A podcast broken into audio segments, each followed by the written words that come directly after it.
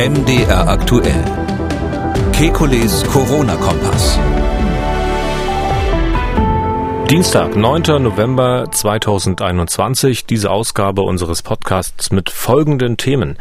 Der sächsische Ministerpräsident weist immer wieder auf den Ernst der Lage hin und betont immer wieder, dass man handeln müsse, wenn man keinen Lockdown haben will. Geht's aber wirklich noch ohne den?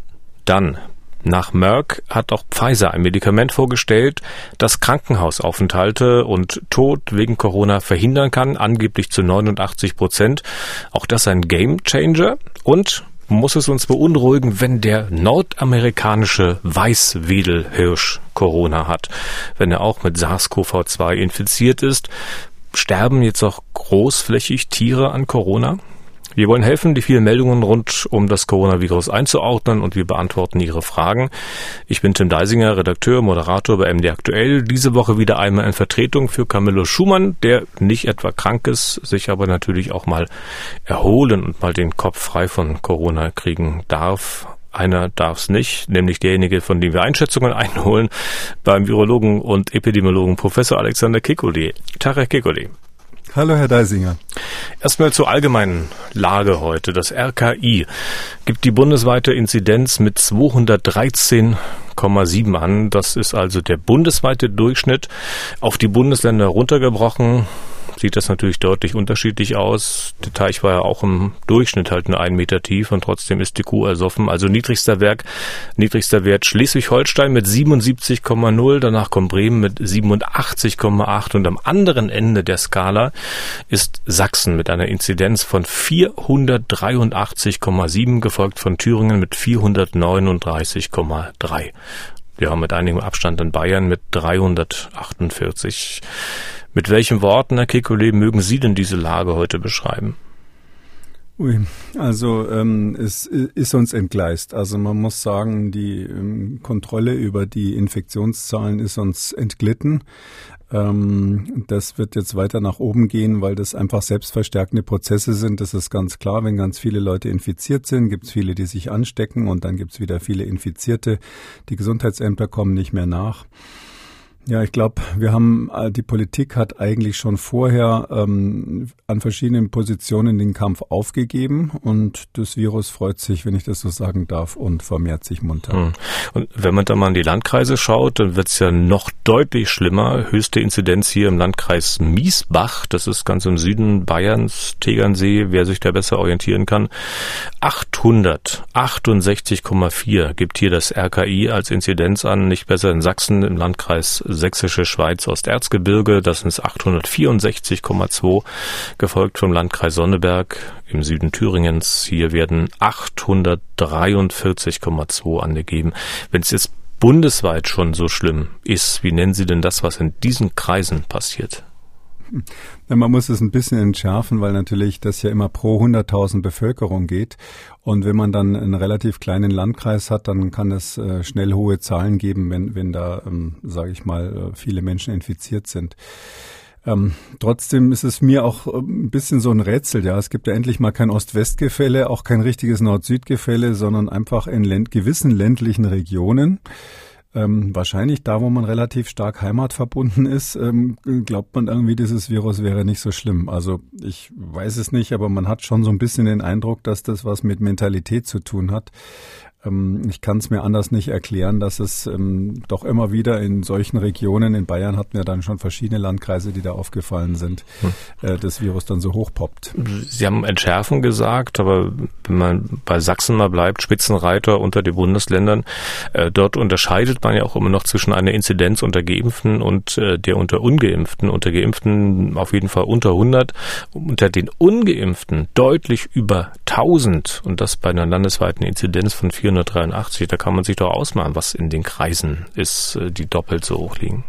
Ja, ja, das stimmt. Entschärfung nur insofern, äh, als natürlich, dass wenn man nur den Landkreis anschaut, ähm, äh, die, die Zahl dann manchmal überschätzt, je nachdem, wie, wie viele Menschen da leben.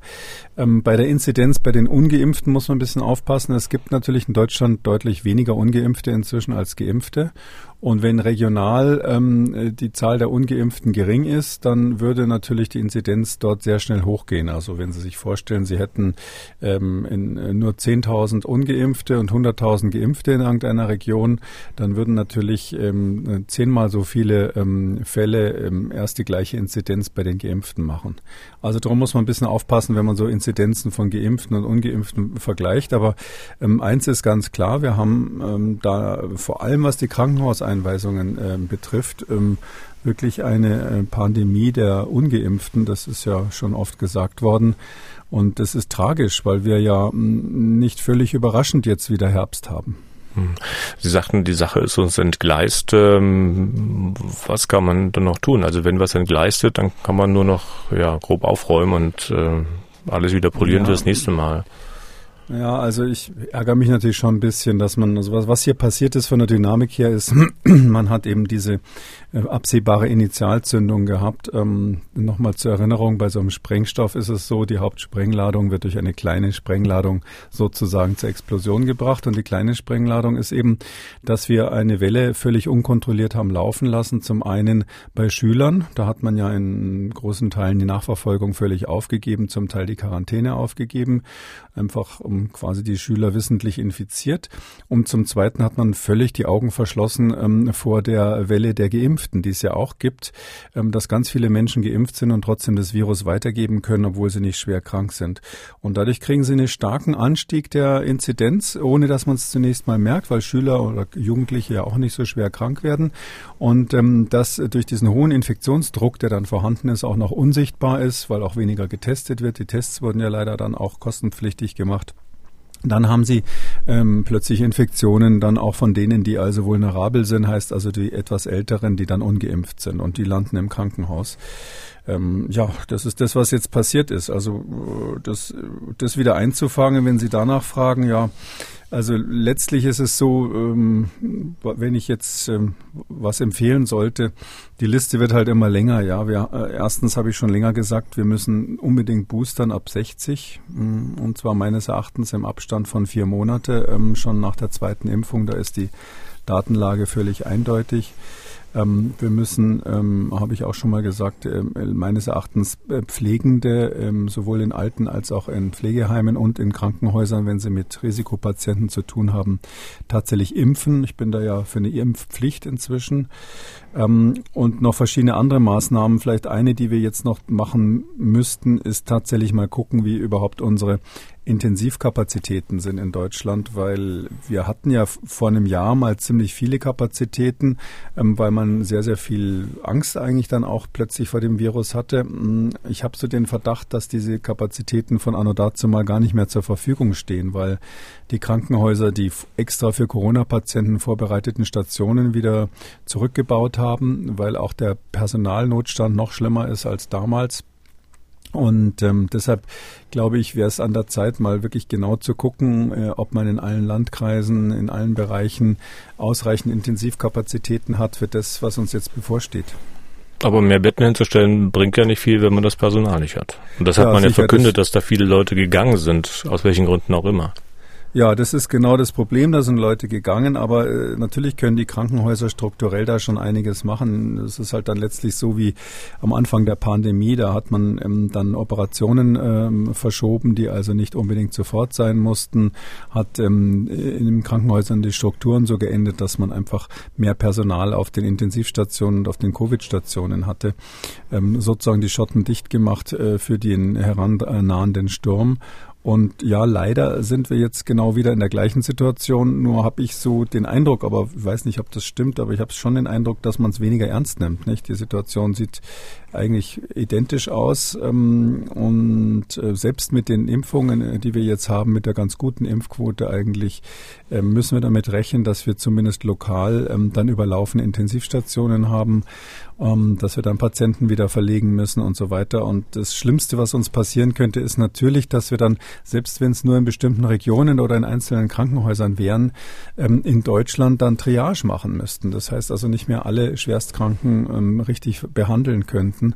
Und dem muss man jetzt vorbeugen, indem man eben die Kapazitäten aufbaut äh, für das, was uns da jetzt im Herbst wahrscheinlich bevorsteht. Hm. Nun haben wir darüber geredet, wie es dazu gekommen ist. Wir haben, Sie haben ein paar Punkte aufgezählt, äh, was man tun könnte. Aber in Anbetracht der Lage muss man doch erwarten, dass beispielsweise Politik auch handelt und da denken sich sicher viele, naja, Deutschland ist mal wieder ziemlich spät dran, wenn nicht gar zu spät, aber es scheint ja auch nicht schneller zu werden. Ja, das, das ist tatsächlich so. Also nicht nur nicht schneller, das ist einfach jetzt wohl auch der Situation geschuldet, dass wir ähm, keine richtige Bundesregierung haben. Die eine ist noch geschäftsführend, die andere ist noch nicht im Amt. Äh, der mögliche neue Bundeskanzler hat sich noch gar nicht zu dem Thema geäußert, wenn ich das richtig verstanden habe. Und dadurch ist so ein bisschen so ein Handlungsvakuum entstanden. Und Krisen sind, das ist einfach so, ja, bekanntlich die Stunde der Exekutive. Da müsste man jetzt eigentlich äh, ganz schnell einen Plan für den Herbst haben. Man hätte ihn schon längst haben müssen, mhm. aber äh, es hat ja keinen Sinn, über die Vergangenheit zu jammern. Ähm, da ist die Politik zu langsam. Und ich kann nur noch mal sagen, äh, was ich glaube ich vor eineinhalb Jahren zum ersten Mal irgendwo vorgerechnet habe, wir haben es halt mit Exponentialfunktionen zu tun. Und bei so Exponentialfunktionen, wo sie so selbstverstärkende Effekte haben, äh, da ist es so, dass jede Zeitverzögerung wirklich Menschenleben kostet. Und deshalb kann man da nicht lange rumdiskutieren, sondern man muss jetzt halt ein paar Sachen machen. Uh, zu dem, was ich genannt habe, dazu ähm, meines Erachtens dringend diese äh, sogenannten 2G-Regeln nochmal überdenken und auch in den Schulen ähm, dafür sorgen, dass dort diese Ausbrüche eben nicht weiter unkontrolliert laufen. Hm den Ernst der Lage erkannt hat, möglicherweise auch der sächsische Ministerpräsident, wenn man dem so äh, zuhört. Wir können mal ganz kurz reinhören, was er gestern Abend äh, in den Tagesthemen gesagt hat. Bei Corona ist es so, wenn man zu spät handelt, bleibt nur ein knallharter Lockdown. Und das wollen wir gerade verhindern. Da brauchen wir aber wirklich jetzt das gemeinsame Agieren von allen. Ja, es ist ja hier nicht nur schlicht die Feststellung dieser dramatischen Lage, man trägt ja sowas auch äh, in die Köpfe, Dinge in die Köpfe, zumal der Kretschmer das äh, quasi derzeit bei jedem Interview sagt. Die Leute sind sich nur nicht sicher, so nehme ich das zumindest wahr, ist das jetzt ein Appell von Herrn Kretschmer an alle oder bereitet man schon verbal das Feld für etwas, von dem man längst weiß, dass es kommen wird, sprich Lockdown? Wie sehen Sie das? Oh, das weiß ich natürlich nicht wirklich. Ich bin immer, immer ganz gut darin gewesen, Viren vorherzusagen äh, und relativ äh, schwierig, schwer fällt es mir aber Politikergehirne sozusagen ähm, die, äh, zu extrapolieren.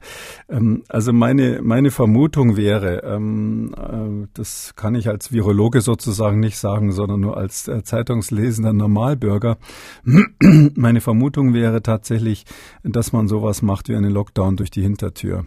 Man wird es nicht Lockdown nennen, weil das einfach politisch inzwischen tabu ist. Die Bevölkerung möchte das nicht. Ähm, es ist ja auch schon erklärt worden von vielen ähm, möglicherweise künftigen Ministern, es wird keine Lockdowns mehr geben.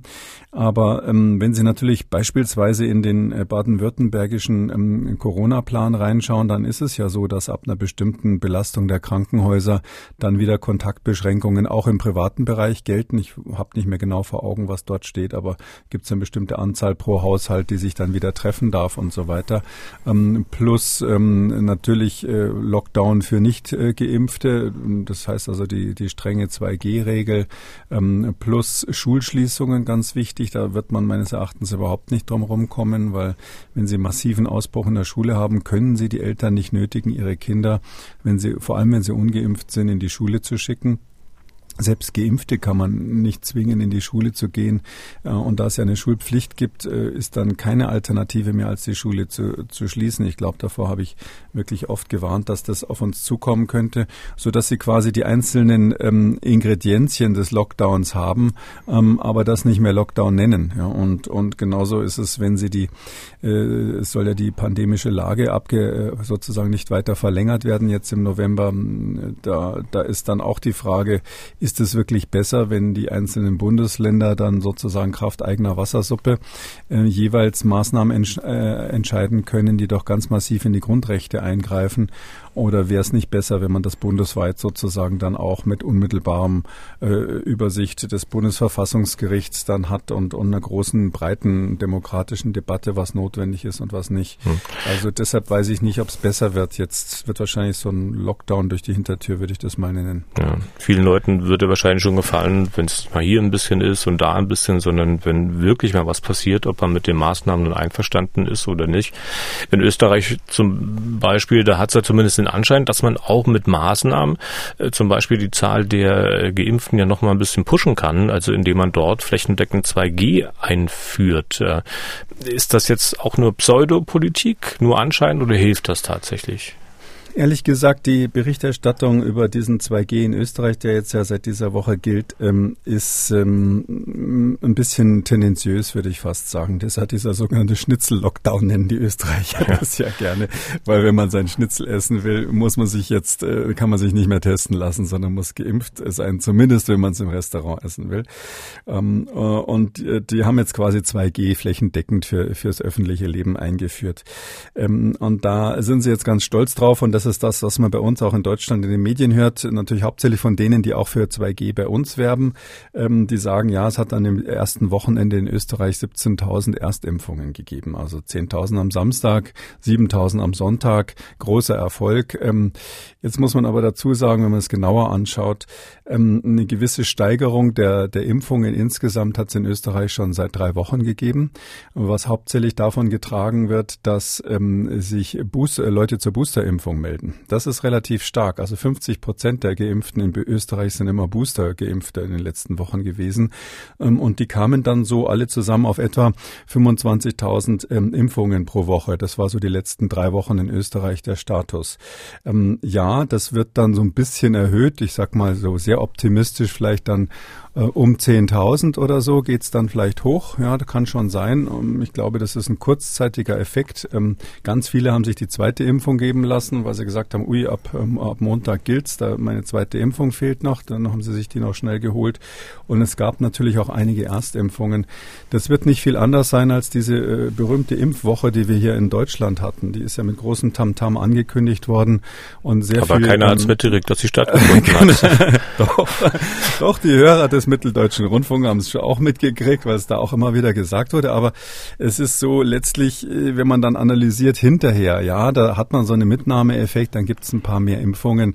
Aber ich würde für Österreich vorhersagen, dass das nicht auf diesem Niveau bleibt. Und ähm, jetzt muss man so sagen, die haben in Österreich in der, in der Gruppe der, derer, die geimpft werden können, also mal die Kinder abgezogen, haben die noch 2,1 Millionen Ungeimpfte bei einer Bevölkerung von knapp 9 Millionen. Und wenn Sie die 2,1 Millionen, warten Sie mal 10.000 pro Tag, äh, die da extra geimpft werden, dann sind Sie bei 210 Tagen, wenn ich mich nicht verrechnet habe, bis Sie die, wenn, selbst wenn alle sich impfen würden, bis Sie die durchgeimpft hätten. Das käme also dann gerade rechtzeitig für den nächsten Herbst. Also das ist ein Tropfen auf den heißen Stein, wird aber so verkauft natürlich, dass die Leute sagen, ja, schaut mal her, 2G ist ganz toll, man muss die Leute nur ein bisschen äh, drangsalieren und ihnen das Schnitzel wegnehmen, dann lassen sie sich schon impfen. Die zweite Frage, die man stellen muss, ist, ähm, Sie wissen natürlich, ich bin gegen die 2G-Regelung, darum, darum sage ich das hier auch so kritisch. Ähm, die zweite Frage, die man sich stellen muss, ist, wer geht denn da zur Impfung? Weil für uns ist das Wichtigste ähm, tatsächlich, dass die Risikogruppen sich impfen lassen. Das heißt vor allem die Menschen über 60, 60 plus. Und ich weiß nicht, ob jetzt die gerade, also gerade die da in den bayerischen und sächsischen Dörfern irgendwo auf dem Land sitzen, die älteren Herrschaften, die sagen, nee, ich lass mich nicht impfen oder ich warte bis nächstes Jahr, bis andere Impfstoffe ja. kommen. Ähm, ob die da jetzt gerade in der Schlange gestanden haben, das bezweifle ich. Ja.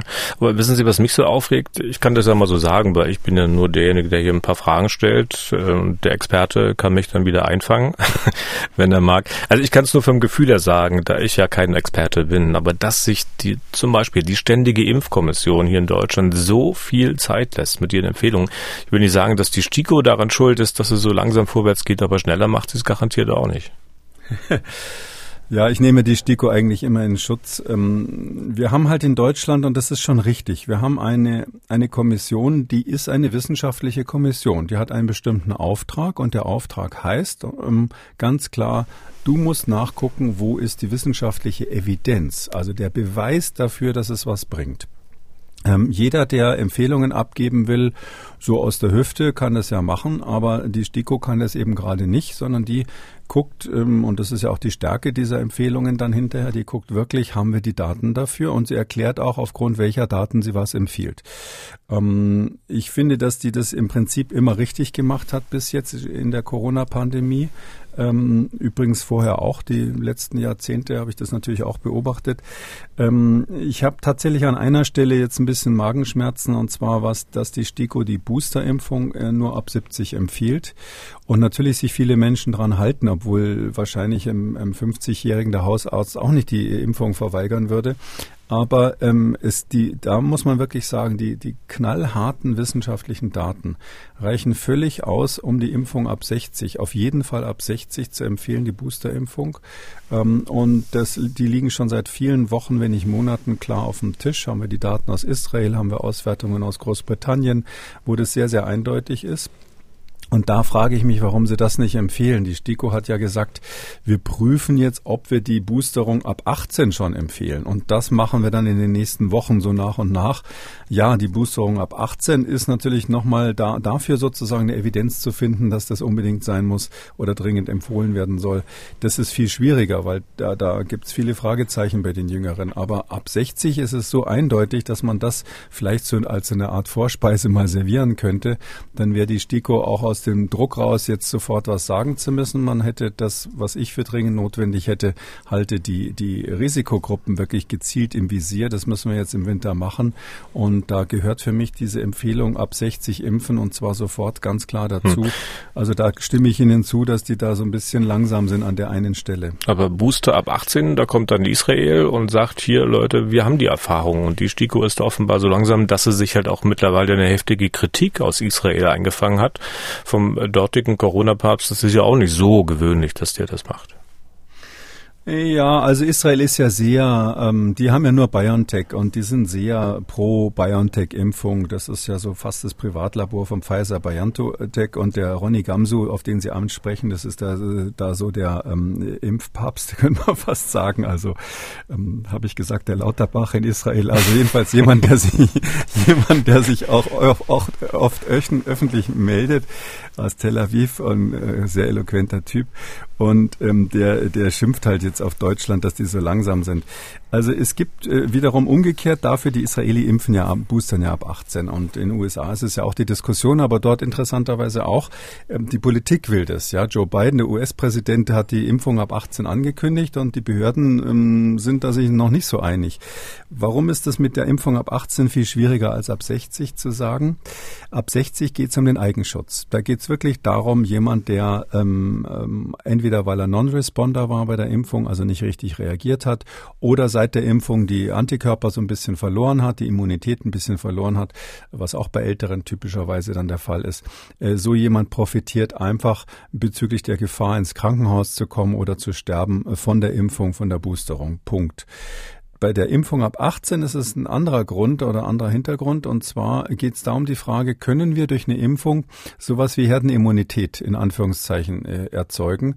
Und da äh, wissen die Hörer dieses Podcasts wirklich, dass Herdenimmunität eine Utopie war von Anfang an. Es gibt auch inzwischen kaum noch jemanden, der das wagt, so offen in den Mund zu nehmen. Ähm, und ähm, deshalb ist es völlig äh, aussichtslos, jetzt durch Boosterung von 25-Jährigen, um mal so ein Alter zu nennen, oder 30-Jährigen, irgendwie in Deutschland eine Herdenimmunität zu erzeugen.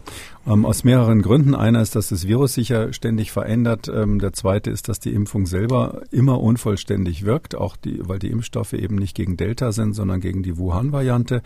Ähm, und es gibt aber noch einen dritten Grund und die Daten aus Israel ähm, haben damit zu tun. Ähm, es ist so, dass die Impfung ja sehr stark reaktogen ist. Also diese Reizung, die man quasi macht, diese Stimulation des Immunsystems, die den Zweck hat, dass das ganz generell mal anspringt. Das ist ein dieser Mechanismus gehört zur sogenannten angeborenen Immunantwort, hat erstmal nichts mit Antikörpern und zytotoxischen T-Zellen und so weiter zu tun. Und diese angeborene Immunantwort ist aber ein Kurzzeiteffekt. Ja, das, das, das kennen wir auch von Impfungen in Afrika. Wenn Sie da Tuberkulose impfen, haben Sie fast ein Jahr lang noch den Effekt, dass die gegen Tuberkulose geimpften Kinder auch keine anderen ähm, oder weniger andere Infektionskrankheiten kriegen, ähm, ähm, weil das Immunsystem quasi im Alarmzustand ist. Und diesen Effekt macht ganz stark dieser RNA-Impfstoff eben auch oder die RNA-Impfstoffe auch. Ähm, und das ist wahrscheinlich das, was wir sehen, wenn wir jetzt ähm, 30-jährige oder 40-jährige boostern, dann haben sie eben nur so eine allgemeinen einschaltende Alarmanlage. Das hält ein paar Monate und dann ist wieder gut. Bei den 60-Jährigen wäre selbst dieser Minimaleffekt, auch wenn man sagen kann, Mensch hat keine Langzeitwirkung, trotzdem wichtig, weil jetzt ist ja der Winter, jetzt ist die Gefahr vor der Tür und wenn man dann dadurch das Immunsystem so ein bisschen kitzeln kann, ist es für jemanden, der dran sterben könnte, natürlich relevant. Mhm. Aber wenn Sie auf die Herdenimmunität in Anführungszeichen schauen, hat es eben keine Bedeutung und drum tut sich meines Erachtens die STIKO auch schwer damit, die äh, Boosterung ab 18 zu empfehlen. Ich bin auch im Zweifel, sorry, wenn ich jetzt noch ein bisschen bei den Bedenken bleibe, ob man mit dem aktuellen Impfsystem, also mit der Struktur, das Tempo erreichen kann, das man da braucht. Ich habe mich, kannst du mal erzählen, ich habe mich vorige Woche boostern lassen.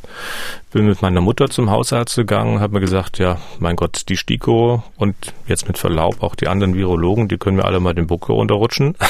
Ich mache das jetzt so, wie ich das für mich für richtig halte. Danke und ich habe ja. und ich habe die 60 noch nicht erreicht. Wollen Sie jetzt nochmal schimpfen mit mir oder? Nee, nö, äh, jetzt müsste ich Sie natürlich fragen, wie alt Sie sind, was ich nie öffentlich wagen würde, aber ähm, dann antworte ich auch nicht. privat drüber sprechen. aber ich wollte eigentlich was wegen der Impfstruktur sagen. Ich war, wie gesagt, beim Hausarzt. Ellenlange Schlange, der impft einmal in der Woche zwischen 11 und 15 Uhr. Kann man eigentlich froh sein, dass er überhaupt impft, weil viele tun es ja nicht. Und dann habe ich mir mal angeschaut, wie das in einem naja, relativ festen Impfpunkt in Leipzig aussieht. Das ist ein mobiles Impfteam in einem Einkaufszentrum. Jeden Tag wird dort geimpft. Auch dort eine ellenlange Schlange. Das ist doch nicht zu schaffen. Erstimpfung, Zweitimpfung, Drittimpfung und alles gleichzeitig. Ja, also das, da haben Sie völlig recht. Das, was Sie da im Einzelfall beobachten, ist ja ein bundesweiter Trend. Äh, das Problem ist einfach, dass ähm, durch die Ansage, dass allein schon die Boosterung bei den über 70-Jährigen empfohlen wird und de facto auch von vielen Ärzten oder von vielen Privatpersonen dann schon ab 60 gemacht wird und möglicherweise manchen Moderatoren des Mitteldeutschen Rundfunks schon jünger, äh, dann ist es einfach so, dass Sie, dass Sie da, äh, da haben Sie einfach jetzt eine Nachfrage. Das ist so wie in Österreich auch, wo die Hälfte der Impfungen jetzt Boosterleute sind. Ähm, das ist ähm, übrigens nicht, hilft uns nicht viel in der Pandemie, weil wir bräuchten ja gerade die, die sich noch gar nicht haben impfen lassen. Die, die, sowieso willig sind, dass die jetzt nochmal kommen, ist, ist, ist schön, aber sozusagen epidemiologisch nicht so relevant. Ähm, ja, und wir haben natürlich die Impfzentren zugemacht. Es gab die Forderungen, die wieder aufzumachen, sogar auch, glaube ich, die Ankündigung, die wieder aufzumachen, wenn ich mich nicht irre. Das Problem ist nur, also die Impfzentren, die ich kenne, haben alle so funktioniert, dass irgendeine Mehr Mehrzweckhalle, Turnhalle oder oder sonst was verwendet wurde, die sowieso schon mal eigentlich einen anderen Zweck hätte, aber wegen Corona-Lockdown im weitesten Sinne ähm, halt nicht gebraucht wurde. Und wenn Sie jetzt an das Flugfeld da in Tempelhof in Berlin denken, da ist ja längst wieder Party angesagt. Da können Sie kein Impfzentrum mehr aufmachen und ähm, die, die geschlossenen Schulen gibt's auch nicht mehr und, und was irgendwelche Messehallen, äh, wo, die man verwendet hat, da ist jetzt halt wieder Vorbereitung für die nächste Messe drin, weil man die Wirtschaft wieder hochfährt. Das gleiche gilt fürs Personal. Das waren ja oft Leute, die abgestellt waren aus irgendwelchen Berufen, die sie gerade nicht ausüben konnten. Die haben sich dann eine Mark im Impfzentrum dazu verdient, weil sie Corona-bedingt nicht arbeiten konnten. Aber das jetzt wieder sozusagen zu reaktivieren, wird gar nicht so leicht sein. Und klar, die Hausärzte, wenn sie da äh, einmal die Woche so einen Impftermin haben, dann sind sie, brauchen sie zwei Leute am Telefon, die den koordinieren. Das ist echt mühsam. Hm. Da passt vielleicht eine Mail rein, die wir bekommen haben von äh. Ähm, selbst Ärztin, wenn ich das recht äh, weiß, äh, sie schreibt, äh, sehr geehrtes Team, Corona Kompass Kekole, dank der mitgegebenen schwedischen Studie zur nachlassenden Wirksamkeit der Impfstoffe, darüber ist ja hier im Podcast gesprochen worden, hat meine 80-jährige Mutter es heute tatsächlich geschafft, die unwillige Impfärztin zu überzeugen, sie doch fünfeinhalb Monate nach zweimal AstraZeneca zu boostern. Hat also schon geklappt und ist für mich nur haarsträubend, dass Impfärzte sich da dabei noch unwillig zeigen. Ist das für Sie nachvollziehbar? Das, äh, solche, solche Mitteilungen höre ich öfters. Da ist leider auch inzwischen in Deutschland unter den Ärzten, ähm, ich muss natürlich da aufs Robert-Koch-Institut dann zeigen, und zwischen den Ärzten ist da einfach ähm, ein bisschen Chaos ausgebrochen oder zumindest Informationsnotstand.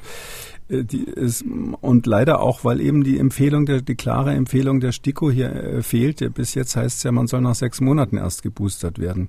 Aber nur um das nochmal zu sagen, es ist so, dass ein Teil der Menschen eben direkt nach der Impfung schon nicht richtig reagiert, nicht optimal reagiert. Die nennen wir Non-Responder, gemeines Wort, aber die reagieren sozusagen nicht äh, ausreichend auf die Impfung. Und das könnte man theoretisch gleich drei Wochen später durch einen Antikörpertest nachweisen, weil wir aber wissen, dass das meistens ältere Menschen sind, also insbesondere über 70 ist es sehr häufig, kann man so grundsätzlich sagen, jemand ab 70 profitiert mal generell von der Boosterung. Äh, in der, in der Regel profitieren die davon. Und da ist es so, jeder Monat, den sie länger warten, wirkt, äh, bewirkt, dass sie einen Monat ungeschützt sind. Und das ist jetzt, wo die Fallzahlen so hoch gehen, natürlich äh, kann das tödlich sein. Umgekehrt ist es leider so, wenn man sehr kurz nach der zweiten Impfung schon die dritte äh, gibt, dann wirkt sie weniger gut. Also je länger man wartet, desto besser der Effekt der Boosterung je schneller man es macht, desto besser ähm, jetzt äh, für den Herbst, der gerade beginnt und die hohe Inzidenz. Deshalb habe ich gesagt, ähm, aus meiner Sicht ist es vernünftig, als Mittelwert vier Monate zu nehmen und zu sagen, vier Monate nach der zweiten Impfung, alle, die 60 Jahre und älter sind, boostern, Punkt. Hm. Das, das ist natürlich pragmatisch über den Daumen gepeilt, ganz klar, aber wäre wesentlich großzügiger als das, was bisher empfohlen wird und das würde dann auch hier von dieser Hörerin zum Beispiel dann natürlich die Ärztin ähm, entlasten und da wüsste die Ärztin auch, sie macht das alles nach den Regeln der Kunst. Hm. Aber ich habe recht verstanden, also man muss sich ja nicht unbedingt an die Empfehlungen der STIKO halten, weil rechtlich kann man sich doch schon, sag mal, vorzeitig boostern lassen, oder? Ja, das sehen einzelne Ärzte eben unterschiedlich. Das ist, meine, jeder Arzt ist natürlich anders, wie jeder Mensch immer anders ist. Einige haben viel Angst davor, dass einmal der Staatsanwalt kommt und ihnen äh, Ärger machen könnte. Grundsätzlich ist es so, ähm, wenn Sie, wenn Sie was machen außerhalb der Zulassung, dann wäre das ähm, quasi ähm, ähm, Off-Label-Use, heißt es dann, also außerhalb des Beipackzettels sozusagen. Ähm, da müssen Sie dann relativ genau begründen, dass das wissenschaftlich korrekt ist. Das würde zum Beispiel gelten, wenn Sie jemanden impfen, der zu jung ist. Wenn Sie da ein zehnjähriges Kind impfen, dann ist das im Moment noch ein Off-Label-Use und ähm, da bräuchten Sie schon irgendwo einen Zettel in Ihren Unterlagen, wo Sie sich aufgeschrieben haben, warum das jetzt dringend notwendig war aus wissenschaftlichen Gründen, falls der Staatsanwalt hinterherkommt, äh, damit Ihre Versicherung bezahlt. Anders ist es, äh, etwas anders ist es, wenn Sie einen zugelassenen Impfstoff im zugelassenen Alter geben. Da ist es grundsätzlich mal einfacher, weil man sagen kann, na, für das Alter ist der Impfstoff zugelassen. Ich habe ja nur eine Dosis mehr gegeben. Da würde ich jetzt mal sagen, ich kann mir kaum vorstellen, dass da ein Richter sagen würde, ja, aber diese eine extra Dosis, dafür gab es jetzt keine besondere Zulassung.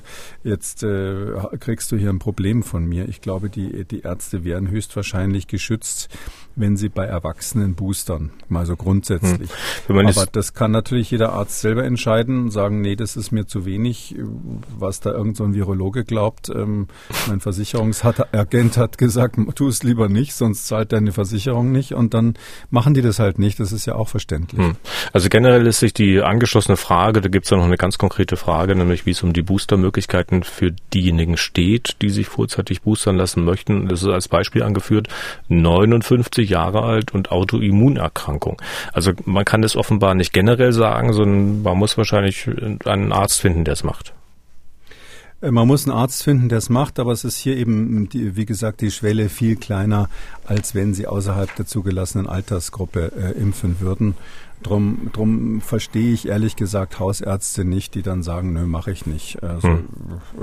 Klar, es gibt natürlich Leute, die haben möglicherweise Impfunverträglichkeiten. Also wenn sie jetzt schon bei den letzten drei Impfungen anderer Art je, jeweils dann mit dem Sanka irgendwie ins Krankenhaus gefahren wurden hinterher, weil sie irgendwie kollabiert sind oder einen anaphylaktischen Schock oder sonst was gekriegt haben, dann hätte ich wahrscheinlich auch ähm, Schwitzehändchen, wenn ich als Arzt zu jemanden impfen muss. Aber ähm, wenn das jemand ist, wo ich nicht besonders mit Komplikationen rechnen muss, und das sind ja absolute Ausnahmen, wo sowas passiert, ähm, dann würde ich sagen, gibt es keinen Grund, jetzt jemanden, der über 50 ist, nicht äh, zu boostern. Aber von der Indikation nochmal, also von der medizinischen Notwendigkeit, sind die Daten, so wie ich sie sehe, ganz klar vorhanden, ähm, dass wir ab 60 boostern. Alles, was da drunter ist, ist halt so ein bisschen aus der Hüfte geschossen. Hm. Zwischendurch das Wort Sankra versteht man wahrscheinlich nicht, wenn man nicht beim, wenn man nicht, also, wenn, man, wenn man nicht beim Bund war. Und dann haben sie ja, jetzt in dem Moment verraten, dass sie gedient haben. Nein, ich habe nicht gedient. Ich war Zivildienstleistender, zu viel Dienstleistender und war Sankerfahrer tatsächlich. Bin Aha, also daher kommt Freude der Begriff. mit Blaulicht äh, durch München gefetzt. Ähm, und ähm, äh, das äh, war so mein erster Kontakt ja. mit der Notfallmedizin. Später habe ich dann auch die Ausbildung zum Notarzt gemacht. Darum ist das mir jetzt so rausgerutscht. Ja, ich habe noch eine Sache zum Impfen, bevor wir auf andere Themen kommen. Äh, viele wollen ja, dass diese Impfquote äh, weiter nach oben geht. Anderen ist das herzlich egal. Äh, können Sie vielleicht nochmal plastisch machen, welchen Unterschied es macht? Also epidemiologisch, ob nun beispielsweise 65 Prozent der Leute geimpft sind oder 85? Ja, die 20 Prozent Unterschied ist natürlich erheblich, weil sie dann ähm, schon, es gibt keine Herdenimmunität in dem Sinn, dass man plötzlich das Virus damit wegimpfen könnte, wie, wie ein prominenter Virologe behauptet hat, sondern es ist so, dass man ähm, natürlich einen verbesserten Herdenschutz hat. Dadurch, dass viele Menschen das Virus dann äh, schon mal hatten oder geimpft wurden, äh, verlaufen die Krankheiten grundsätzlich äh, leichter, wenn sie überhaupt, wenn es überhaupt zur Krankheit kommt. Es gibt natürlich ganz viele Infektionen, die nicht stattfinden. Man muss sich einfach vorstellen, wenn Sie jemanden treffen, der nicht ist im Vergleich zu jemandem, der geimpft ist. Und sie unterhalten sich mit dem eine halbe Stunde lang ähm, äh, relativ nah, haben also so einen engeren Kontakt irgendwo im geschlossenen Raum. Dann ist der Unterschied zwischen geimpft und ungeimpft ein Faktor von mindestens zehn vom Risiko, was sie haben, sich anzustecken. Und wenn sie ähm, auch noch beide geimpft sind, dann geht's eher so Richtung Faktor 20, mal so ganz grob gesagt. Ähm, und ähm, wenn Sie das dann auf die Gesamtbevölkerung äh, sich anschauen, dann ist es natürlich besser, je mehr Menschen geimpft sind, auch wenn Sie nicht von einer echten Herdenimmunität sprechen können. Wichtiger als die Zahl der Geimpften. Unser Anteil in Deutschland bei den äh, erwachsenen Geimpften ist jetzt nicht so schlecht. Also wir sind jetzt, jetzt eigentlich nicht in einer katastrophalen Lage. Das ist, finde ich, eigentlich ganz gut, was wir da jetzt bisher erreicht haben. Viel wichtiger ist, äh, wie viele Ungeimpfte gibt es in den Risikogruppen? Und da haben wir eben noch fast drei Millionen über 60-Jährige. Das ist unsere, unsere Achillesferse, wenn Sie so wollen. Zum einen, und wir haben die zweite Achillesferse, man hat ja immer zwei Fersen.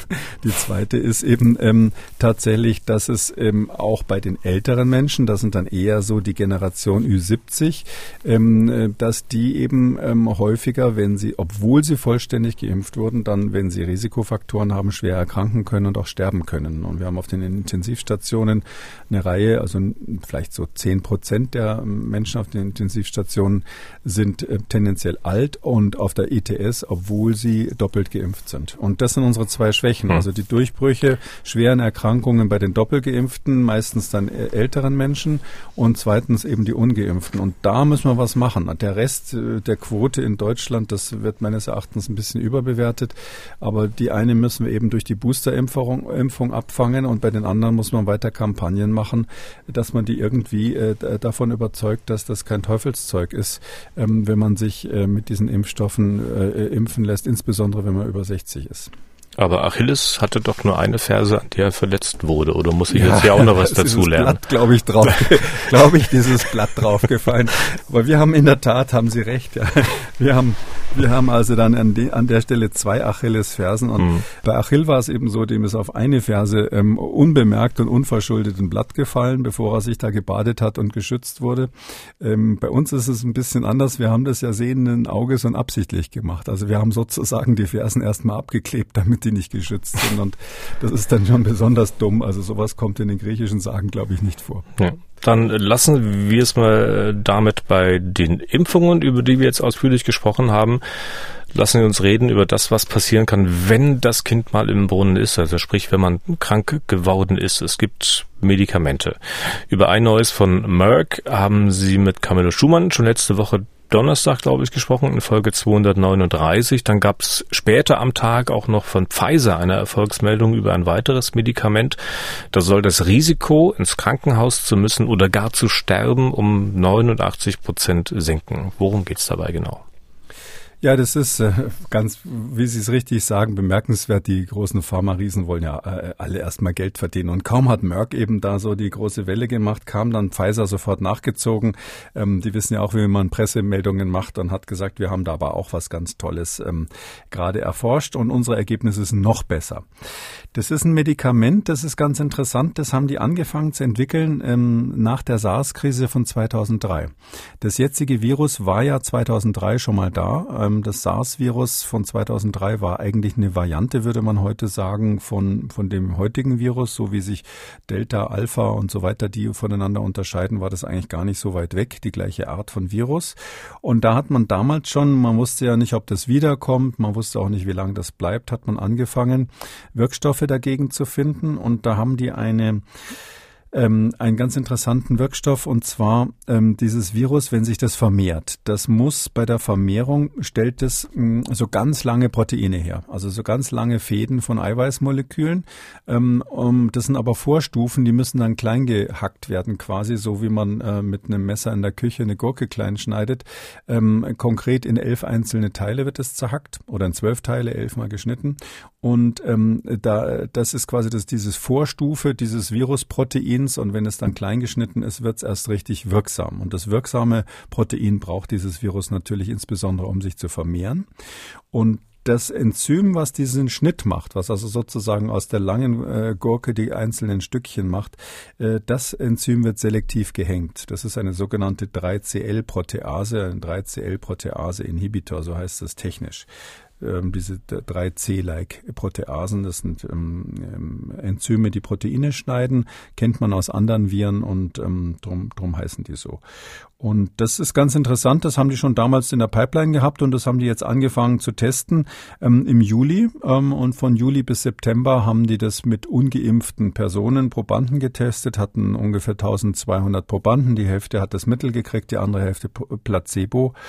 Und der, der ähm, Impferfolg oder der Erfolg dieser Medikation war äh, durchschlagend. Also vier Wochen nach dem nach der ähm, Feststellung, dass da jemand krank war, war es so, dass von den ähm, etwas über 600, die das Medikament bekommen haben, ähm, sind nur sechs ins Krankenhaus gekommen und keiner dran gestorben. Und ähm, von denen, die äh, die Kontrolle bekommen haben, in dem Fall äh, würde man sagen, die A-Karte gezogen, ähm, die haben, in dem, äh, haben dort die Kontrolle bekommen, also ein Placebo, unwirksame Tabletten, die genauso aussehen.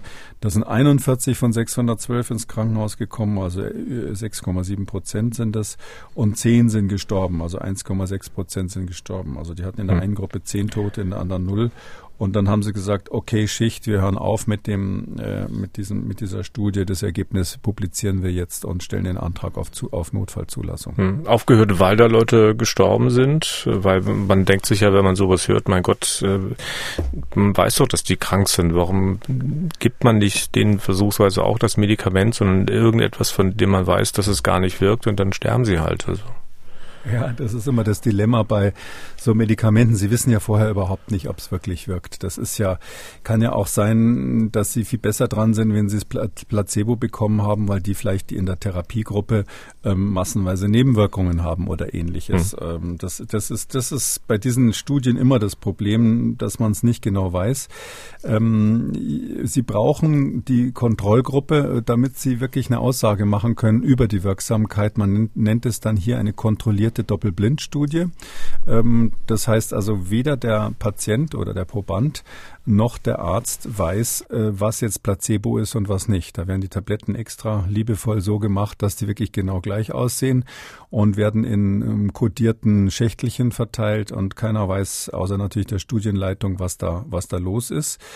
Ähm, und ähm, damit man eben keinen Einfluss hat, damit jetzt ähm, der, der, der Patient selber nicht irgendwie, wenn er weiß, er hat das Medikament bekommen, hinterher angibt, ja, mir ging es gleich viel besser oder umgekehrt der Arzt seine Beobachtungen anders aufschreibt. Oder was auch ganz interessant ist, ist der sogenannte Rosenthal-Effekt, dass der dass der Arzt einfach unterbewusst dadurch, dass er ja weiß, was los ist, den, dem Patienten was suggeriert, ohne es ihm zu sagen und dadurch das Studienergebnis beeinflusst. Das gibt's also auch. Äh, deshalb ist es relativ eine Wissenschaft für sich, wie man solche Studien macht. Und ähm, ein Element davon ist immer, dass man so eine Art ähm, Ethikkomitee hat, so, so das heißt Data Monitoring Committee. Äh, das sind Leute, die sind extern, die dürfen also mit den anderen nichts zu tun haben und unabhängig und die kriegen als einzige, während die Studie äh, blind läuft, also ohne dass man, äh, dass die Beteiligten wissen, wer, wer, wer die Medikamente bekommen hat, kriegen die die Daten offen äh, während der Studie schon, bevor sie, bevor die Ergebnisse geöffnet werden. Und ähm, dieses Data Monitoring Committee kann eben dann irgendwann sagen, nee, stopp. Und die wollten eigentlich 3000 ähm, Teilnehmer haben, haben dann bei 1219 haben sie dann aufgehört, weil das Data Monitoring Committee eben gesehen hat, im Moment mal die, die, die da gestorben sind, also wenn ein Patient stirbt, merken das die, die, die Ärzte natürlich schon klar, aber sie wissen nicht, hat das Medikament gekriegt oder nicht. Und das Data Monitoring hat gesehen, zehn Leute tot, nur in der Kontrollgruppe. Äh, Schluss, wir, ähm, wir wollen jetzt, dass, dass das ähm, gestoppt wird und äh, das geschieht dann typischer, typischerweise auch in Rücksprache mit der Zulassungsbehörde. Also in dem Fall ist es in den USA die FDA, die amerikanische Zulassungsbehörde, äh, die werden dann gefragt, also auch äh, vertraulich, ähm, wie sieht's aus? Wir haben jetzt folgende Daten, würde euch das reichen für die Zulassung? Das nennt man Rolling Review. Also die während, während die Studie läuft, schauen die schon ein bisschen mit rein. Und äh, wenn die dann sagen, nee, Schluss, ihr müsst nicht weitermachen, wir lassen, machen euch die Notfallzulassung so, dann hört eben die Pharmafirma auf mit der Studie. Hm. Kurzer Ausflug. Rosenthal, Mann oder Frau, war das derjenige, der da so als Arzt einen dummen Fehler gemacht hat oder der diesen Effekt entdeckt hat? Oh, das äh, super Frage. Jetzt haben Sie mich erwischt. Ich glaube, das war irgendein so Psychologe, der sich das ausgedacht hat. Ah, okay. Aber ich habe das irgendwann mal vor ganz, ganz langer Zeit gehört. Das, ich nehme an, da hat sich ein Wissenschaftler, der quasi den Effekt äh, beschrieben hat, selber ein Denkmal gesetzt ja. und nicht jemand, der es vergeigt hat. Aber zurück zum Medikament. Äh, in der Pressemitteilung war auch der Begriff Game Changer zu lesen, also etwas, das das Blatt dann wirklich wenden kann. Äh, lesen Sie das auch aus den Daten heraus? Ja, die Daten sind natürlich jetzt verglichen mit den, also wir haben einfach, dass die, die gute Nachricht ist, um das wirklich ganz positiv darzustellen, es ist natürlich super, dass wir jetzt eine echte Therapieoption im Prinzip haben, ähm, die so leistungsfähig ist, dass sie, ja, vom, wenn, wenn man sozusagen anguckt, wie, wie viel Prozent ändert sich sozusagen die, äh, die Sterblichkeit oder die Krankenhauseinweisung, die Zahlen sind da gleich. Also die Krankenhauseinweisung wird, wenn Sie das innerhalb von fünf Tagen nehmen, nach Symptombeginn um 85 Prozent reduziert. Das heißt also 85 äh, Prozent Reduktion oder äh, Wirksamkeit, wenn Sie so wollen. Wenn Sie es innerhalb von drei Tagen nehmen, ist sogar 89 Prozent zum Vergleich, diese Impfstoffe, die wir haben, die sind ja so bei der Wirksamkeit bezüglich Krankenhauseinweisungen auch so im Bereich von 80 Prozent, 90 Prozent, je nachdem, welchen Impfstoff Sie haben. Das heißt, es ist schon vergleichbar gut. Ähm, ich sehe aber jetzt äh, und, und vielleicht nochmal, wir haben ja die Merck, ähm, das Medikament von Merck äh, besprochen, ähm, schon vor kurzer Zeit. Äh, also das, also Merck Sharp Dome heißt das bei uns. Das ist also nicht E-Merck Darmstadt, sondern Merck Sharp Dome, dieser internationale Konzern. Äh, da ist es ja so, dass wenn man es innerhalb von fünf Tagen nimmt nach Symptombeginn, ähm, die ähm, Krankenhauseinweisungen und Sterblichkeit ungefähr um 50 Prozent reduziert wird. Das heißt schon deutlich besser als Merck. Und nochmal zur Erinnerung, wenn man monoklonale Antikörper gibt, also so dieses Trump-Medikament, Donald Trump hat es ja bekommen ganz frühzeitig, was sauteuer ist, weil das in so Hamsterzellen äh, hergestellt werden muss, dann das hat eine Wirksamkeit von 70 Prozent, also reduziert die Krankenhauseinweisungen und Sterblichkeit um 70. So, jetzt haben wir also hier sozusagen den Champion und insofern verstehe ich dann den äh, Albert Burla, den, den Chef da vom Pfizer, wenn er sagt, das ist ein Gamechanger. Ähm, andererseits muss man sagen, äh, wie stellt er sich das jetzt vor? Also da müssen Sie nehmen, nur mal so zur Vorstellung, fünf Tage lang müssen Sie insgesamt 30 Tabletten futtern, also sechs Tabletten pro Tag. Und das müssen Sie machen, sobald Sie die ersten Symptome haben von, von Covid, nicht irgendwann später. Hier hat man als ähm, Probanden ausschließlich ähm, Erwachsene genommen, die einen besonderen Risikofaktor hatten, um zu sterben oder ins Krankenhaus zu kommen, also zum Beispiel stark übergewichtige, herzkranke, Hochaltrige. Und ähm, äh, bei denen kann man sich ja noch irgendwie vorstellen, dass es dann vielleicht, wenn sie zum Beispiel ungeimpft sind und sie merken dann, oh weia, jetzt habe ich Corona, dann nehmen sie schnell diese Tablette. Aber wenn es jetzt jeder machen würde, dann hätten sie ähm, mehrere Effekte, die natürlich nicht so toll sind. Der eine ist, äh, möglicherweise lassen sich dann einige Leute nicht mehr impfen, weil sie sagen, na ja, habe ja die Tablette, falls ich es kriege. Das zweite ist, sie hätten wahnsinnige Kosten, weil das ist ein proprietäres neues Medikament. Der, den Preis hat Pfizer noch nicht bekannt gegeben, aber da können Sie davon ausgehen, dass die Ihnen da richtig tief in die Tasche greifen für. Und ähm, das, das andere ist, dass wir natürlich äh, immer bei solchen Medikamenten, das ist ein RNA-Virus, dieses SARS-CoV-2. Und gerade bei RNA-Viren wissen wir schon aus der Vergangenheit, ist es immer so gewesen, dass sie, wenn sie so ein einzelnes Medikament einsetzen, noch nicht gleich eine Kombination, dass sie dann ähm, relativ schnell Resistenzen züchten. Das heißt, sie machen das Virus resistent, weil ganz viele Leute, die es vielleicht gar nicht bräuchten, dieses Medikament nehmen. Ich sag mal so ein 30-Jähriger, der irgendwie Schnupfen kriegt und sagt, her mit den Tabletten, ähm, egal was es kostet. Und wenn es ganz viele machen weltweit, haben sie dann Resistenzen und möglicherweise sogar züchten sie, das ist noch nicht ganz klar, damit sogar Varianten, weil sie natürlich dann durch die antivirale Therapie ähm, äh, eben, eben Viren haben, die, die, die neue Eigenschaften haben. So, und das Ganze heißt letztlich, ähm, für mich die einzige Indikation, das gilt hier genauso wie für das Medikament von Merck Sharp Dome, die einzige ähm, Anwendung, die sinnvoll ist, ist wirklich Hochrisikopatienten, die es irgendwie versäumt haben, sich impfen zu lassen oder wo ich den Verdacht haben muss, dass der Impfschutz nicht richtig funktioniert hat dass man denen ganz am Anfang was gibt. Weil wenn sie das erst, erst am siebten Tag oder so geben, ist es zu spät. Und nochmal zur Erinnerung, das Gemeine an der Covid-Erkrankung ist ja, die erste Woche läuft immer ganz gut. Und die meisten Leute denken so nach fünf, sechs Tagen, ach, geht mir ja besser, eigentlich geht's jetzt wieder bergauf, wie man das so kennt von der Grippe. Und in der zweiten Woche wird's dann so schlimm, dass sie ins Krankenhaus müssen und manche sterben.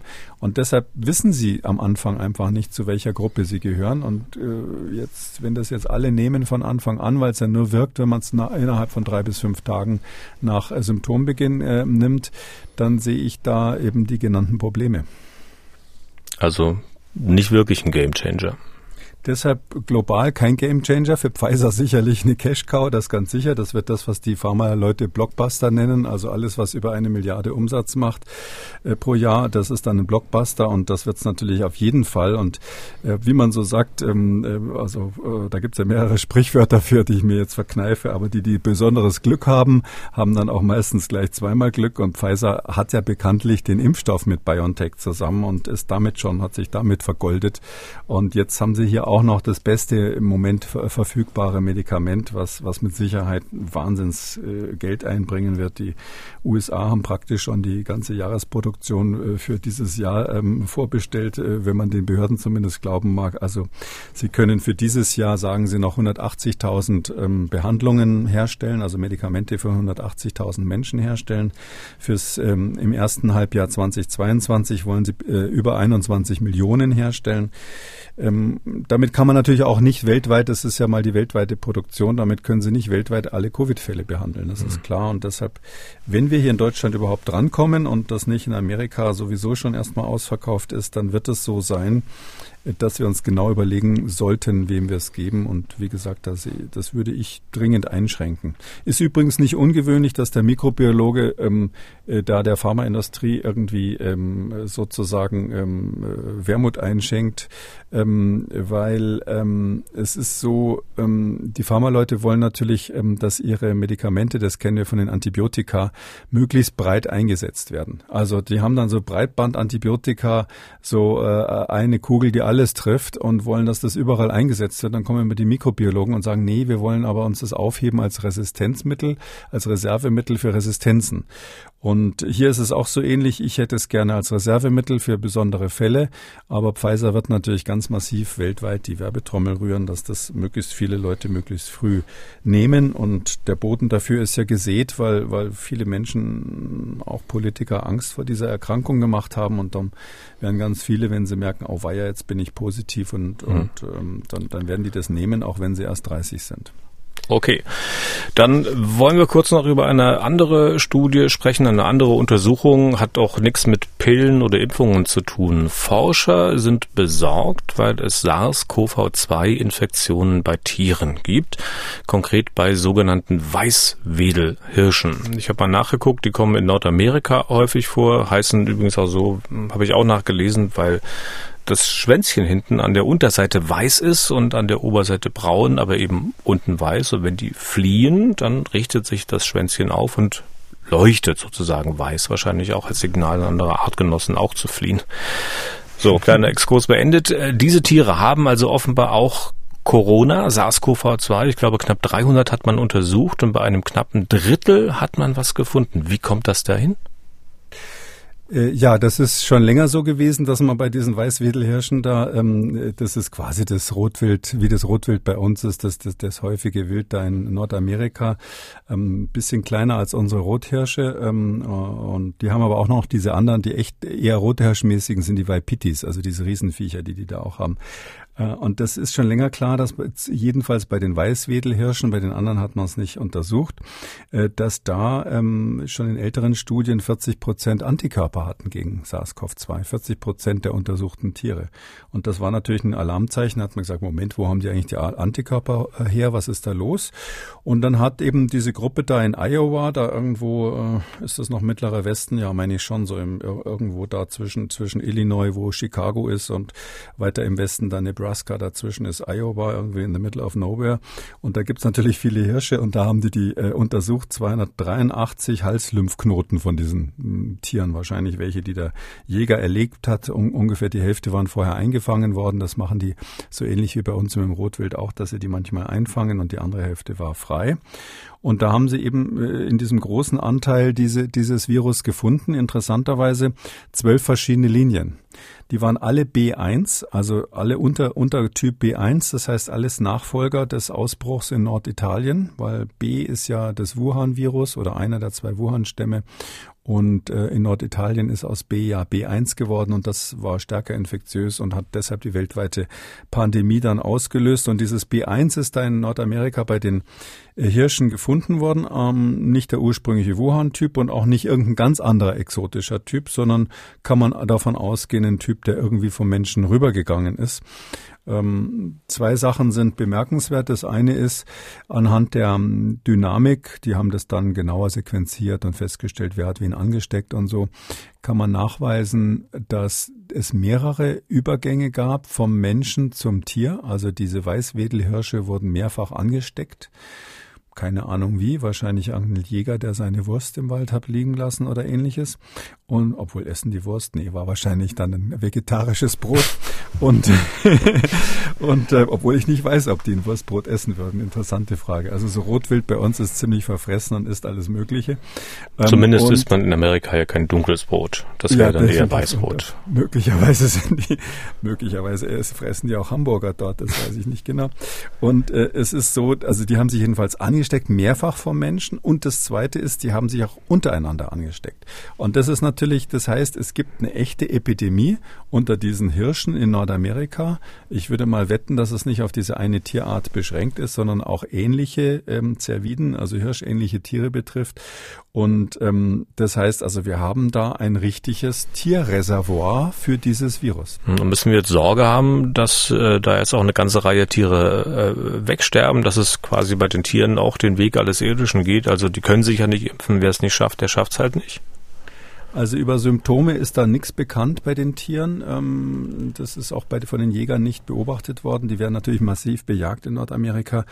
Ähm, es gibt den, die Gefahr, dass der Jäger sich infiziert natürlich, wenn sie so ein Tier erlegen, was krank war, auch wenn es ähm, nicht erkennbar symptomatisch war.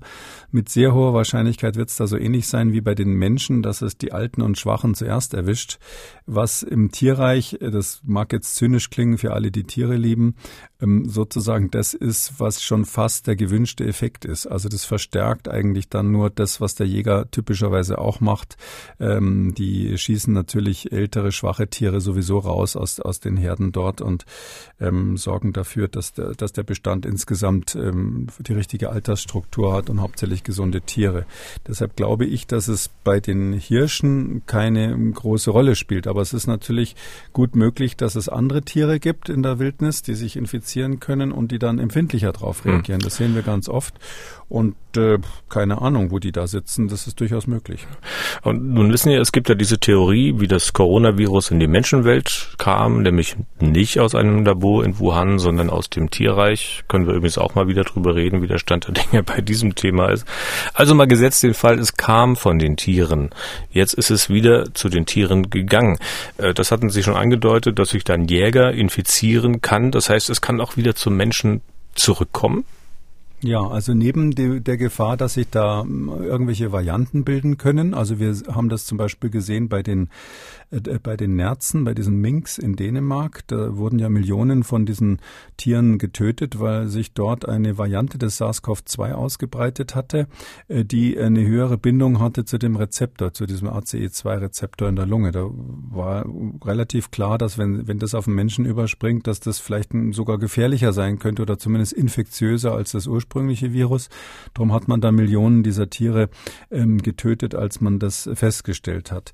Diese Gefahr besteht besteht natürlich bei Wildtieren auch, ähm, insbesondere weil sich das dann in dieser Wildpopulation natürlich ungehemmt vermehrt, das Virus optimiert und dann aber an das Tier anpasst natürlich, weil das der, der Wirt ist ja dann so ein Hirsch.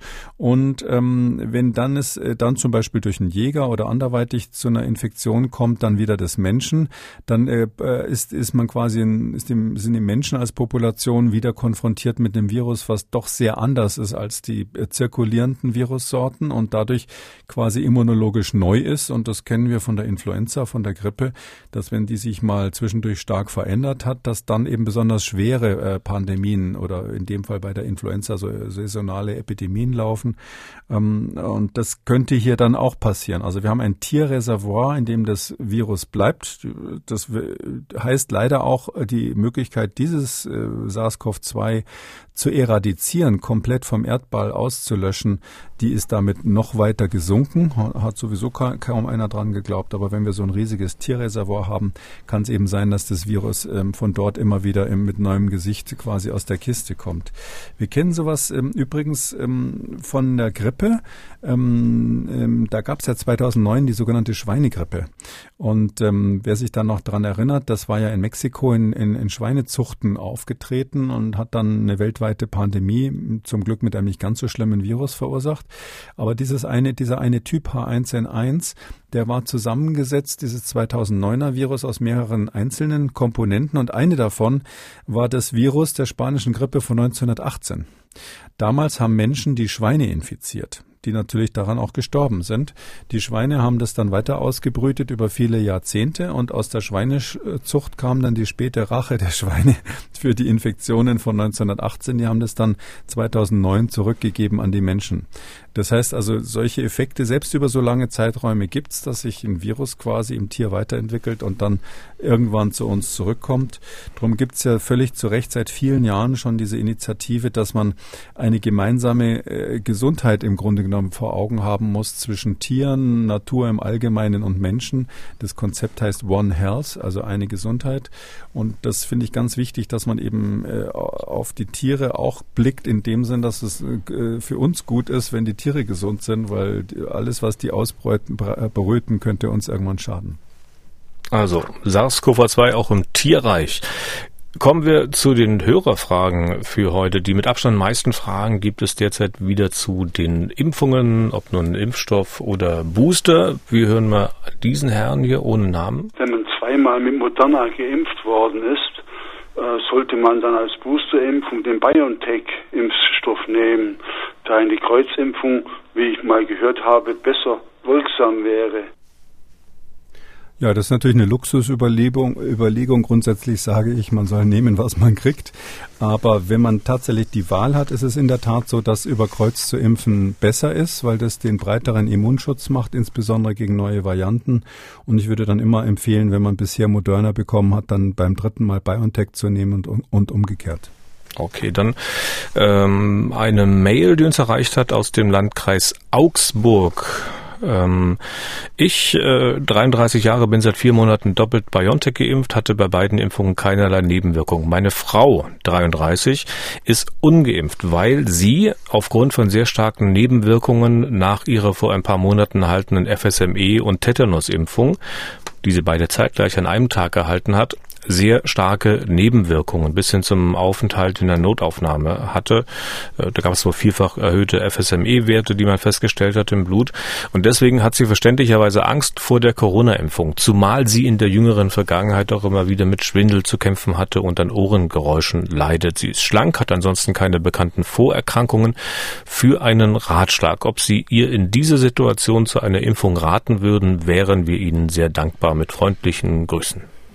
Also ganz ehrlich gesagt, das ist wahnsinnig schwierig, wenn man den, den Patienten, den Probanden nicht kennt, ähm, da so ein Rat quasi übers Telefon, übers Mikrofon zu geben. Grundsätzlich ähm, kann man aber sagen, ähm, wenn jemand bei, äh, bei FSME und anderen Impfungen Probleme hatte, dann heißt das überhaupt nicht, dass es bei dieser Impfung wieder Probleme geben so, äh, müsste. Umgekehrt gibt es Leute, die hatten noch nie Probleme bei irgendwelchen Impfungen und sagen dann, äh, dass die sofortigen Nebenwirkungen, also Schmerzen, Schwellung, Rötung, Schlappsein für zwei, drei Tage, dass die besonders schlimm nach der Corona-Impfung waren. Das ist ganz unterschiedlich. Manche sagen, ich habe gar nicht gemerkt, bin mir unsicher, ob es bei mir überhaupt gewirkt hat, weil ich kein, keine solchen Nebenwirkungen hatte. Das sind ja technisch gesehen so sogenannte, das ist die sogenannte Reaktogenität, also die Reaktion auf den Impfstoff, die gewünschte Reaktion, das unterscheidet man eigentlich nochmal von den echten Nebenwirkungen. Drum kann man da, ähm, das ist vielleicht die einige wichtige Information von dem, von der Reaktion auf die letzte Impfung nicht darauf schließen, wie es diesmal sein wird. Ähm, ich würde wahrscheinlich ähm, trotzdem in so einem Fall, auch weil man ja auch subjektiv irgendwie Angst hat, eben äh, wirklich zum Arzt gehen, nicht in irgendein so anonymes Zentrum, dem Arzt das vorher erklären und der soll eben dann ähm, dafür sorgen, dass man noch eine halbe Stunde nach der Impfung wirklich dort ist und äh, in Überwachung ist, äh, falls Nebenwirkungen stärker sind als gewöhnlich. In 99,9 Prozent der Fälle von äh, besorgten Patienten dieser Art, das gibt es ja relativ oft, dass man mal schlechte Erfahrungen gemacht gemacht hat und sich dann denkt, Mensch, soll ich das jetzt machen? In den aller, allermeisten Fällen ist es so, dass sich das dann nicht bewahrheitet, sondern dass die Impfungen völlig harmlos verlaufen. Dann danke für diese Antwort. Äh, eine junge Dame haben wir noch, da hört man gleich, dass sie nicht alleine ist.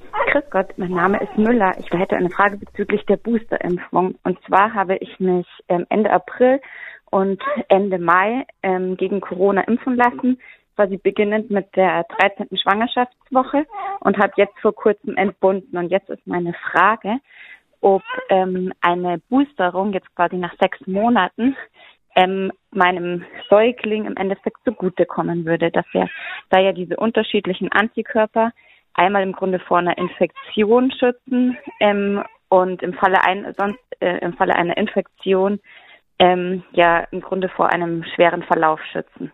Vielen herzlichen Dank. Auf Wiederhören. Was sagen Sie, Frau Müller? Nee, das bringt dem Säugling jetzt nichts mehr. Ähm, das hat ihm sicher was gebracht, sich während der Schwangerschaft impfen zu lassen.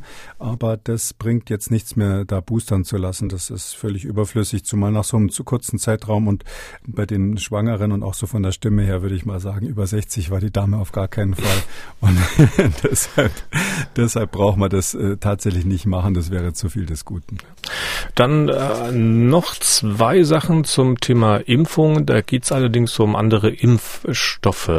Zum einen äh, Armin und Annette Tobolewski. Hallo Herr Kegoli, meine Frau und ich sind über 60 Jahre alt, vollständig geimpft. Wir haben in unserem engsten Umfeld Menschen, die sich auf keinen Fall mit dem mRNA-Impfstoff impfen lassen wollen und sehnsüchtig auf den proteinbasierten Impfstoff warten. Haben Sie eine Erklärung dafür, warum diese Impfstoffe in sämtlichen politischen Diskussionsrunden totgeschwiegen werden und diese Leute mit den Impfgegnern und Verschwörungstheoretikern in einen Topf geworfen und mit den neuesten politischen Maßnahmen unter Druck gesetzt und ausgegrenzt werden. Im Übrigen verfolgen wir jeden Podcast mit großem Interesse. Viele Grüße. Und äh, dann Ute Bochmann hat uns auch geschrieben, das ist quasi, geht auch in diese Richtung. Mein Mann und ich sind noch nicht gegen Covid-19 geimpft. Wir warten auf die Totimpfung. Äh, können Sie uns sagen, wann diese Impfung in Deutschland zugelassen wird? Hm. Also die zweite Frage zuerst, das ist, ähm, die, ich weiß es nicht. Die, die Hersteller haben tatsächlich angekündigt, für Ende dieses Jahres ähm, die Zulassungen zu beantragen. Jetzt ist es so, dass drei Impfstoffe in der Pipeline sind von drei verschiedenen Herstellern und die werden, so wie die jetzige Planung aussieht, alle im ersten Quartal 2022 die Zulassungen beantragen, ähm, auch in Europa. Ähm, das äh, kann sich natürlich noch verschieben, das weiß ich nicht. Also ich würde mal sagen, die Wahrscheinlichkeit, dass wenigstens einer von den ähm, mehr konventionellen Impfstoffen ähm, im ersten Quartal nächsten Jahres verfügbar ist, ist relativ hoch. Man muss aber auch dazu sagen, ähm, für die, die da warten, ähm, äh, ich hätte wahrscheinlich jemanden, der jetzt dieses Jahr im März äh, gefragt hätte, soll ich mal warten? Kann ich auch warten? Hätte ich wahrscheinlich gesagt, na ja, wenn du dich bis dahin anderweitig gut schützt mit Masken und so weiter und kein besonderes Risiko hast, dann musst du jetzt nie, es, dich nicht überschlagen mit der Impfung, wenn du wahnsinnige Angst, äh, die natürlich letztlich irrational ist, aber Angst vor diesen RNA-Impfstoffen hast. Aber jetzt sind wir ja im Herbst und wir sind einfach in der Lage, wie wir es eingangs besprochen haben, dass da kann man jetzt sagen, die Politiker haben es falsch gemacht oder ihre Berater oder sonst was. Aber wir sind in der Lage, dass einfach dieser Infektionsdruck so massiv steigt und dass umgekehrt auch die Restriktionen natürlich der Politik äh, für die Ungeimpften steigen. Und äh, in der Lage ähm, ist die Frage, will man jetzt bis nächsten März nochmal warten, sich sozusagen dem Risiko einer Infektion aussetzen im Winter und dem ganzen Ärger mit den Restriktionen, die es dann äh, bei den Maßnahmen gibt. Da würde ich dann mal sagen, ist die Tendenz doch viel stärker zu sagen, naja, äh, in Gottes Namen, das bringt jetzt eigentlich nicht mehr. Die, die sind halt spät dran und wer weiß, ob die dann überhaupt in, im ersten Quartal in die Pötte kommen, wie, wie sie jetzt äh, ankündigen. Ja, und zweitens, das haben Sie gerade schon durchgehört, also die Ausgrenzung derer, die, ähm, also ich unterscheide da immer so ein bisschen. Also es gibt ja Leute, die haben irgendwelche wirklichen religiösen, weltanschaulichen, grundsätzlichen Gründe und äh, wo man sagen muss, äh, Mensch, äh, sehen die die Realität überhaupt nicht, ähm, um sich nicht impfen zu lassen, mm, die kann man meistens nicht überzeugen. Das ist einfach meine Erfahrung, da kann man nicht viel machen. Und was hat es dann für einen Sinn, die zu beschimpfen? Ähm, es gibt ja auch viele Menschen, die religiöse Vorstellungen haben, feste Überzeugungen haben, wo wahrscheinlich ein Naturwissenschaftler sagen würde, hm, relativ unwahrscheinlich, dass das stimmt. Wieso glaubst du da dran? Das ist halt so mit dem Glauben bei den Menschen. Und ähm, das, die zweite Gruppe ist dann die, ähm, die man vielleicht umstimmen kann. Da glaube ich, geht's aber mit Argumenten besser als mit Diffamierungen. Äh, und die dritte Gruppe ist die, die eben so sich ihr eigenes Bild gemacht hat, wie hier gerade angedeutet hat, wurde. Die haben eben gesagt, okay, ich habe mein eigenes Risiko vor Augen. Ich weiß zum Beispiel, dass ich schon mal Corona hatte gibt ja welche, die haben sich schon mal infiziert, die wissen, damit haben sie eine gewisse Immunität und die sagen, bevor ich mich jetzt impfen lasse, warte ich, äh, aus welchen Gründen auch immer, warte ich halt einfach noch eine Weile. Die dann ähm, sozusagen als Tyrannen zu bezeichnen, wie das der Präsident des Weltärztebundes Montgomery gemacht hat am Sonntag bei Anne Will, Tyrannei der Ungeimpften, hat er gesagt, ähm, das finde ich doch die falsche Wortwahl und führt eher zu einer Spaltung der Gesellschaft.